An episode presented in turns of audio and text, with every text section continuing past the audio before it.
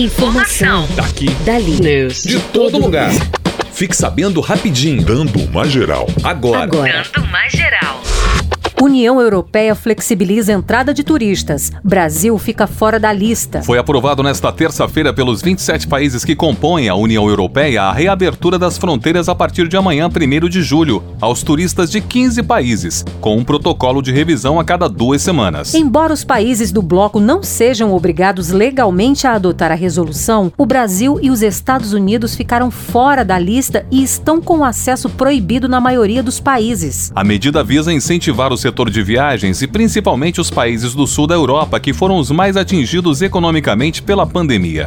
Governo confirma mais duas ou três parcelas de 600 reais do auxílio emergencial. O governo federal anunciou nesta terça-feira que vai estender o auxílio emergencial em mais duas ou três parcelas de 600 reais. A proposta partiu do Congresso Nacional, que não havia aceitado a ideia de parcelas com valor regressivo sugerida pelo governo. A lei que criou o benefício deu ao governo o poder de criar mais parcelas sem a necessidade de enviar nova proposta ao Congresso. Segundo a equipe econômica do governo, cada parcela do auxílio custa cerca de 50 bilhões de reais aos cofres públicos. O benefício foi criado em abril como forma de combater os efeitos econômicos da pandemia do coronavírus. Desemprego atinge mais de 12 milhões de brasileiros. Dados divulgados pelo IBGE nesta terça-feira apontaram que 368 mil pessoas perderam o emprego nos últimos três meses. O país agora tem 12,7 milhões de brasileiros desempregados.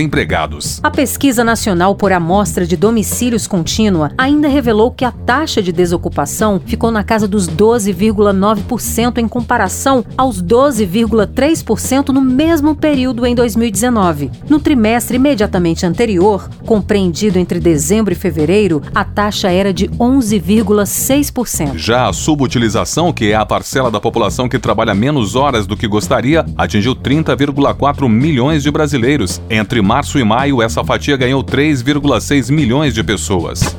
Spotify começa a mostrar letras de músicas no Brasil. A partir desta terça-feira, o Spotify implementou uma nova função que mostra letras de músicas para os usuários. As letras serão mostradas em tempo real no idioma original da canção. Além do Brasil, outros 26 países também estão recebendo hoje a nova funcionalidade. Tailândia, Vietnã, Indonésia e México já tinham acesso às letras das músicas, mas usando um provedor diferente. Agora, a Musicsmat disponibilizará o serviço provendo o maior catálogo de letras e traduções no mundo.